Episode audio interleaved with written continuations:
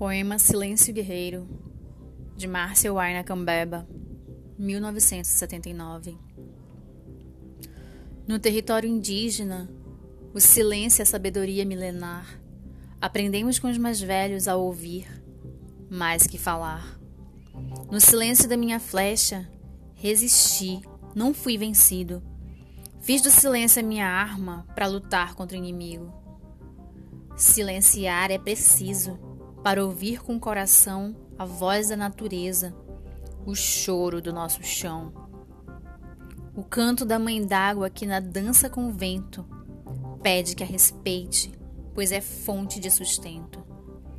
É preciso silenciar para pensar na solução, de frear o homem branco, defender nosso lar, fonte de vida e beleza para nós, para a nação.